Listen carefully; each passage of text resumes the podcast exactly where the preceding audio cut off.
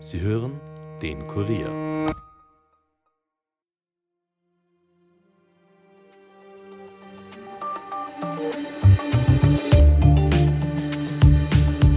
Covid-19 ist gerade ziemlich von der Bildfläche verschwunden, gefühlt zumindest. Wenn wir uns zurückerinnern, hat es von Seiten der Virologinnen und Epidemiologen ja auch immer geheißen, dass das Virus in den warmen Sommermonaten eine weniger große Rolle spielen wird. Für die Herbst- und Wintermonate haben sie aber stets vorausgesagt, dass sich das wieder etwas ändern wird. Das Virus wird dann voraussichtlich wieder stärker zirkulieren und damit auch eine größere Rolle spielen. Nun kommt der Herbst immer näher. Was heißt das also für uns? Inwiefern wird Corona dann wieder zurückkommen? Was wissen wir über die neue Variante Eris, die die WHO unter besondere Beobachtung gestellt hat? Und werden wir das Virus im Griff haben oder könnte sich das auch wieder ändern? Unter anderem darüber spreche ich heute mit dem Virologen Norbert Nowotny. Mein Name ist Caroline Bartosch. Es ist Montag, der 14. August 2023 und ihr hört den Daily Podcast des Kurier. Herzlich willkommen. Über die warmen Sommermonate hat uns Covid-19 mit all seinen Varianten und Subtypen zumindest in Österreich ziemlich in Ruhe gelassen. Ganz verschwunden ist das Virus natürlich nicht, wird es auch nicht mehr, sagen die Expertinnen und Experten. Aber es schränkt uns bei weitem nicht mehr so ein, wie es das mal hat. Seit Juli ist Covid-19 in Österreich ja nicht einmal mehr eine meldepflichtige Erkrankung. Und von Lockdown, verpflichtenden Testungen und Beschränkungen sind wir weit entfernt. Zum Glück. Mit Blick auf den sich anbahnenden Herbst erinnert sich der eine oder die andere aber womöglich daran, dass es immer geheißen hat, dass das Virus in den kälteren Monaten wieder eine größere Rolle spielen wird. Fragt sich, wie groß? Welche Varianten haben derzeit die Überhand? Was bedeuten diese für uns und für den Herbst und worauf müssen wir uns einstellen? Könnte das Virus vielleicht sogar wieder pandemisch werden oder ist das eher unwahrscheinlich? Darüber spreche ich jetzt mit dem Virologen Norbert Nowotny. Hallo Herr Nowotny, erstmal vielen herzlichen Dank, dass Sie sich heute die Zeit für das Interview nehmen und herzlich willkommen bei uns im Podcast. Sehr gerne. Grüß Gott, Frau Bartosch. Ähm, Herr Nowotny, Corona ist ja gefühlt so von der Bildfläche verschwunden, könnte man sagen. Ähm, jetzt ist meine erste Frage, ist das wirklich so oder schaut das hinter den Kulissen, beziehungsweise ähm, schaut das dann, wenn man sich doch näher und genauer damit beschäftigt, wie Sie das ja tagtäglich tun, in Wahrheit doch anders aus? Naja, klar schaut's anders aus, aber ich glaube, das wissen die Leute, dass äh, Corona gekommen ist, äh, um zu bleiben. Und äh, so ist es auch. Also wir hatten jetzt im Sommer wenig Viruszirkulation. Das war zu erwarten. Und dass im Herbst und Winter wieder mehr Virus zirkulieren wird, auch das ist zu erwarten. Und ich glaube, das wissen die Leute auch. Also wir haben derzeit jetzt Stand August in etwa eine Viruszirkulation wie im Mai. Und äh, seit Mai ist es eben runtergegangen und äh, jetzt äh, beginnt es halt wieder zu steigen. Wird wahrscheinlich mit Schulbeginn dann noch einen kleinen Schub kriegen und da wird dann wahrscheinlich noch etwas mehr Virus zirkulieren.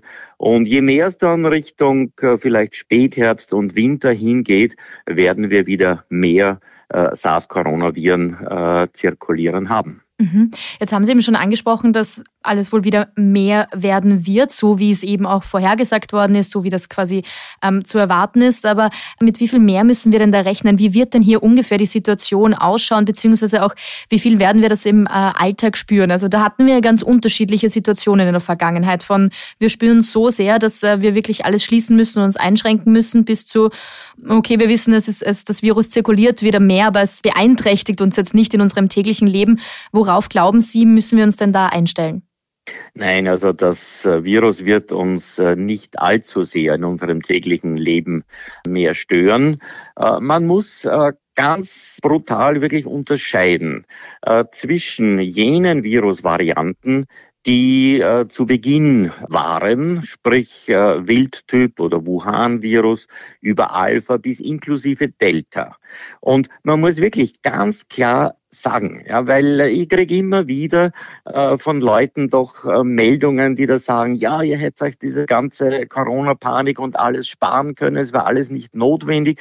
Liebe Leute, stimmt nicht bis inklusive der Delta-Variante hat es sich bei diesem SARS-Coronavirus um eine für bestimmte Personengruppen, vulnerable Gruppen, ältere Menschen, solche mit Vorerkrankungen, durchaus um eine schwerwiegende Infektionskrankheit gehandelt.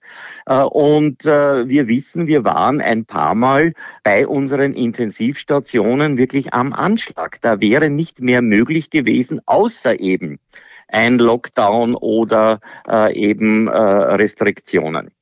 Mit Omikron hat sich das grundlegend geändert. Diese Omikron-Untervarianten, die wir nach Delta gesehen haben, die wir immer noch sehen, die wir wahrscheinlich in weiterer Zukunft sehen werden. Also ich gehe nicht davon aus, dass das Virus sich wieder rückentwickeln wird, weil das wäre auch nicht im Sinne des Virus. Der Unterschied besteht darin, die ursprünglichen Varianten bis inklusive Delta haben vor allem den unteren Atemwegstrakt betroffen, sprich die Lunge. Ab Omikron, also alle Omikron-Untervarianten, betreffen vor allem den oberen Atemwegstrakt. Und wir wissen, alles, was Lunge und so betrifft, führt beim Menschen eher zu einem schwereren Krankheitsverlauf. Alles, was äh, die oberen Atemwege betrifft, eher zu einem leichten oder mittelschweren Krankheitsverlauf noch einmal mit Ausnahme bestimmter vulnerabler Personengruppen, bei denen auch das zu einem schweren Krankheitsverlauf führen kann. Aber das ist nicht das Übliche. Was ist das Vorteil für das Virus? Oberer Atemwegstrakt bedeutet, äh, das Virus äh, kann sich leichter verbreiten. Und das ist genau das, was das Virus will.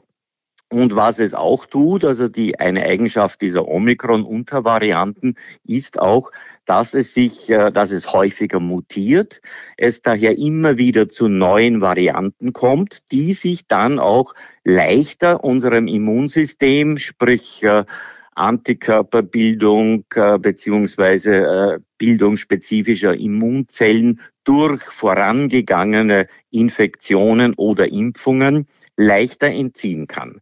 Also das sind die beiden Vorteile für das Virus. Vorteil für uns ist ein weniger schweres Krankheitsbild. Das heißt, aller Voraussicht nach wird es so bleiben. Also wir werden immer wieder neue Virusvarianten sehen, aber es sind alles Omikron-Untervarianten und äh, ja, da braucht es keinen Lockdown mehr äh, und, und, und, und solche Dinge. Im Übrigen, neben den Impfungen haben wir jetzt auch äh, gute antivirale Medikamente zur Verfügung, äh, Stichwort Paxlovid und andere. Also wir haben dieses SARS-Coronavirus äh, 2, diese Covid-19-Erkrankung jetzt absolut im Griff. Und es macht daher auch Sinn, sie jetzt gleichzustellen mit äh, zum Beispiel der echten Grippe und anderen schwereren Atemwegsinfekten. Mhm. Weil Sie jetzt gerade schon die unterschiedlichen Varianten angesprochen haben, die uns da ja in der Vergangenheit äh, mal mehr, mal weniger beschäftigt haben. Jetzt hat die WHO ja vor kurzem den Subtyp EG5 unter besondere Beobachtung gestellt, also allerdings noch nicht als besorgniserregend gelistet. Was wissen wir denn über diese Variante, die ja auch ERIS genannt wird? Also ähm, was können Sie uns zu dieser Variante sagen? Inwiefern betrifft die äh, schon einige Länder weltweit, beziehungsweise auch in, inwiefern betrifft sie Österreich? Also diese ERIS-Variante oder EG5 und vor allem ist es die Untervariante EG5.1, äh, kommt äh, laut äh, Weltgesundheitsorganisation derzeit bereits in 51 Ländern weltweit vor. Äh, wir haben sie, also ausgegangen ist das Ganze wahrscheinlich wieder aus Asien, aus China, aber auch USA äh, und einige europäische Länder, äh, inklusive Österreich, haben jetzt ein Ansteigen des Vorkommens dieser Variante berichtet. Wie Sie richtigerweise sagen, es wurde von der Weltgesundheitsorganisation äh, diese Variante als eine äh, Variant of Interest, äh, also eine, die man beobachten muss, eingestuft und noch nicht als eine Variant of Concern, also eine besorgniserregende äh, Variante. Und genauso ist es. Sie steigt jetzt relativ rasch an. Äh, ich gehe davon aus, dass sie auch in Österreich weiter steigen wird, speziell wenn es Richtung äh, Herbst gehen wird. Also wir werden mit dieser Variante zu tun haben, aber äh, alle bisherigen Beobachtungen deuten auch darauf hin, eh, was ich schon gesagt habe. Also erstens, ansteckender. Zweitens entzieht sich unserem Immunsystem mehr, speziell durch eine weitere Mutation im Spike-Protein aber führt wie alle anderen äh, Omikron-Untervarianten bisher nicht zu einem schwereren äh, Krankheitsbild damit werden wir jetzt einfach in der nächsten Zeit äh, rechnen müssen. Mhm. Jetzt ist es ja auch so, dass äh, seit Anfang Juli Covid-19 in Österreich ja keine meldepflichtige Erkrankung mehr ist und auch die Auswertungen des Covid-Prognose-Konsortiums zu den Belegzahlen auf Normal- und Intensivstationen liegen nicht mehr vor. Ähm, das heißt, im Moment überwachen wir das Virus hauptsächlich eigentlich ähm, mit Hilfe des Abwassermonitorings. Äh, jetzt ist die Frage, ähm, können wir denn überhaupt im Moment die Situation gut genug einschätzen? Wird das Virus gut genug genug beobachtet. Immerhin finden ja auch viel weniger Sequenzierungen statt als früher. Ja, das ist alles richtig. Äh, das berühmte ARGES-Dashboard gibt es nicht mehr. Dafür gibt es zwei äh, andere Möglichkeiten. Äh, das eine, was Sie schon angesprochen haben, ist zu finden unter abwassermonitoring.at. Da sieht man in etwa, was sich im, im Abwasser tut. Und ja, es sind zwar weniger Sequenzierungen, aber durchaus noch ausreichend viele. Und äh, in diesem Abwassermonitoring wird äh, über die Hälfte der österreichischen Bevölkerung sozusagen gesehen, also das Abwasser von über 50 Prozent der österreichischen Bevölkerung äh, wird äh, hier gescreent. Und äh, ja, es gibt immer wieder sehr wohl auch äh, routinemäßig äh, hier Sequenzierungen. Und daher wissen wir sehr wohl, äh, welche Coronavirus-Varianten gerade im Ansteigen sind, aber durchaus auch andere Viren, nebst Drogen und allen möglichen anderen, was sich sonst noch im Abwasser äh, findet. Und daneben gibt's äh, ein weiteres äh, Dashboard, das äh, jetzt eben das AGES-Dashboard abgelöst hat. Und das heißt sare-dashboard.at ist eine Seite des Gesundheitsministeriums und da finden wir, also SARE steht für schwere akute respiratorische Infektionen. Das heißt, hier finde ich die Zahl der Hospitalisierten, und zwar sowohl auf Normal- als auch auf Intensivstationen, mit schweren Atemwegsinfekten. Und äh, hier geht es vor allem um äh, Covid-19, um die echte Grippe und um das äh, RS-Virus, das respiratorische Synzytialvirus. Daneben aber auch äh, bakterielle ähm, äh, schwere Atemwegsinfekte finden ebenfalls hier äh, ihren Niederschlag. Das heißt, dieses Dashboard wird äh, einmal pro Woche, ich glaube am Dienstag, immer wieder äh, erneuert und updated. Und da findet man durchaus auch gute Informationen, äh, speziell äh, über diese einzelnen drei genannten Viren, die kann man jeweils äh, getrennt anklicken, wie viel sich da tut, aber halt alles, was Hospitalisierung betrifft, also nicht ja quasi normale mhm. Infektionen. Sie haben es jetzt vorher schon ganz kurz angesprochen. Ich würde gerne explizit nochmal nachfragen, weil Sie gesagt haben, ja, ähm, Covid-19 wird uns im Herbst wieder mehr beschäftigen, aber jetzt definitiv nicht mehr so dramatisch, wie das früher mal war, beziehungsweise jetzt haben wir das Virus unter Kontrolle und nicht mehr das Virus uns. Aber das heißt, ähm, Sie gehen jetzt auch nicht davon aus, dass Covid-19 wieder in einen pandemischen Zustand geraten wird in der Zukunft. Äh, nein, weil es nicht im Sinne des Virus äh, wäre. Äh, ich meine, Viren denken zwar nicht sehr viel, aber sie, äh, äh, ihre Evolution geht in die Richtung, äh, dass sie sich einfach mehr vermehren wollen. Ja, sie wollen, ja, das, das ist ihr Hauptziel. Es ist ja auch nicht ihr Hauptziel, uns unter äh, Anführungszeichen zu stellen und ganz brutal gesagt, uns umzubringen. Denn wenn ein Virus einen Menschen umbringt, dann ist das auch das Ende des Virus. Ja, äh, also das Ziel des Virus ist, sich weiter möglichst schnell äh, weiter zu verbreiten. Und äh, die zwei Möglichkeiten, die es dazu hat, ist es eben vor allem im oberen Atemwegstrakt, was eben gut für uns ist, sich auszubreiten und auch durch Mutationen sich halt mehr und mehr unserem Immunsystem zu entziehen. Und dazu muss man natürlich auch sagen, äh, die letzte Infektion oder Impfung äh, bei den allermeisten Leuten, die liegt schon ein Jahr zurück. Ja. Das heißt, wir haben zwar im Prinzip einen guten Basisschutz durch vielleicht sogar verschiedene Arten von Impfungen, durch fast jeder hat mal eine Infektion äh, mit dem SARS-CoV-2 auch gehabt.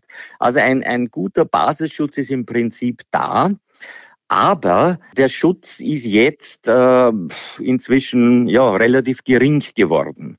Und daher würde ich äh, vulnerablen Gruppen sehr wohl raten, sich äh, im Herbst auch wieder gegen das SARS-Coronavirus, aber auch gegen die echte Grippe und äh, vielleicht auch, also ältere Menschen, 70 plus in etwa, äh, gegen Pneumokokken impfen zu lassen, damit sie einfach besser geschützt äh, durch die gefährliche Zeit im Herbst und Winter kommen. Möchte vielleicht etwas noch ganz kurz dazu sagen, weil es ja auch immer heißt, ja, die, die Impfung gegen die Coronaviren, ja, die, äh, die wirkt ja nicht gegen, äh, gegen Ansteckung äh, oder, oder nur sehr selten. Dazu muss man ein bisschen auch das Prinzip verstehen diese Impfung, äh, jetzt egal welche, ob mRNA oder, oder andere, äh, die wird in den Oberarm äh, verabreicht. Das heißt, äh, es werden Immunzellen und spezifische Antikörper im Blut gebildet.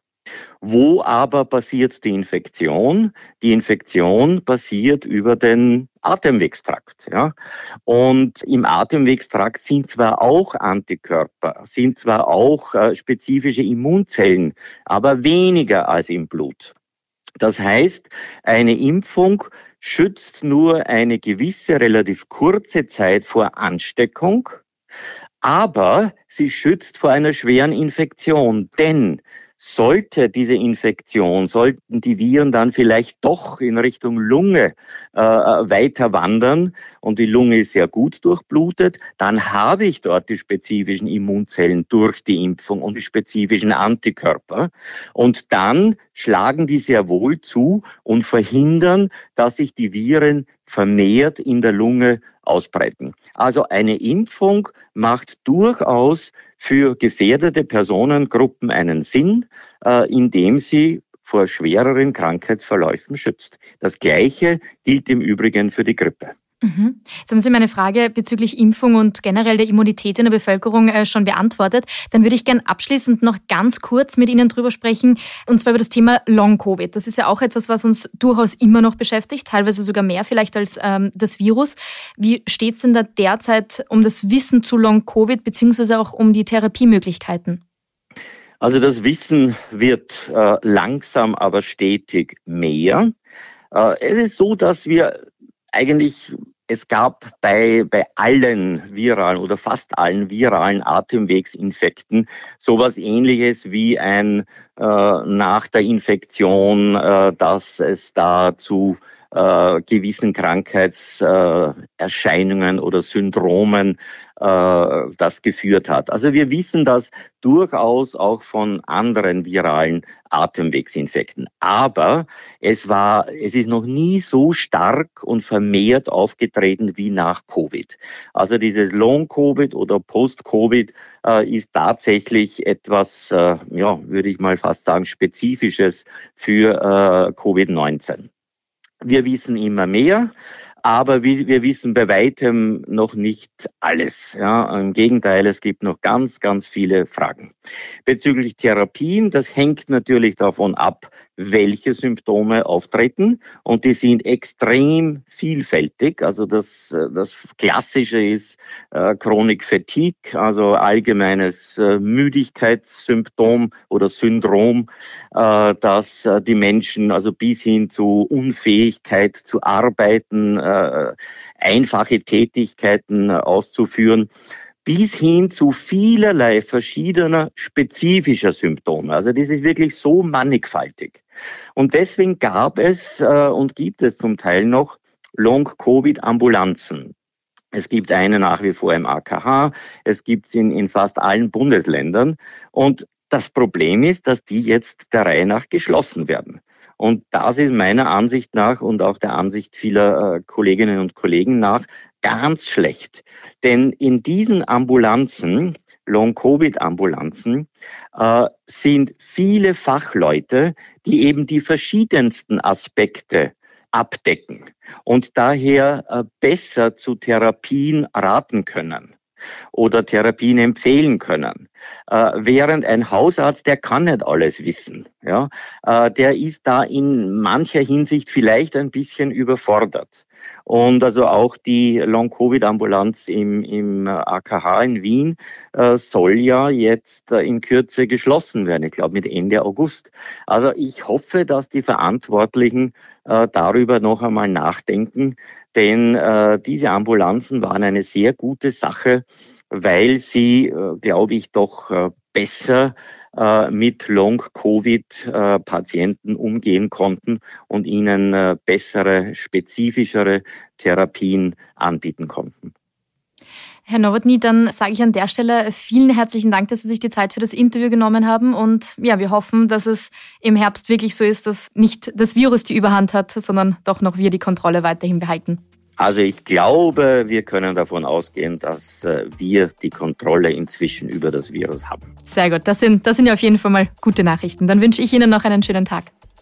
Dankeschön, Ihnen auch.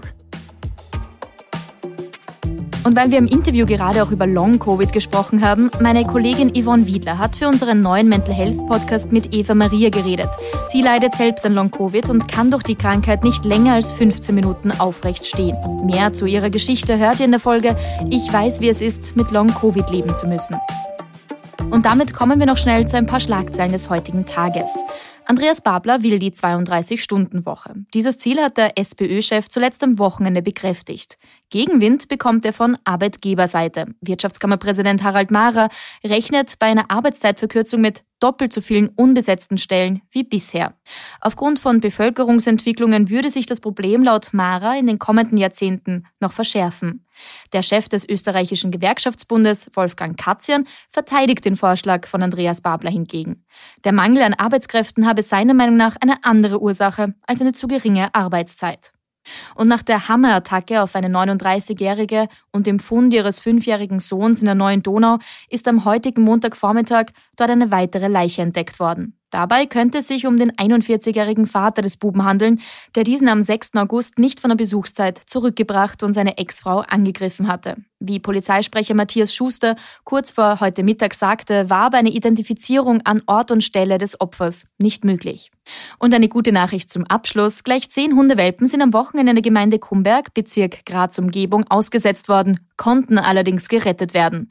Die neun Wochen alten Tiere wurden in zwei Schachteln entsorgt, wie eine Mitarbeiterin von Achenoa, aktiver Tierschutz Austria, gegenüber der APA am Montag geschildert hat.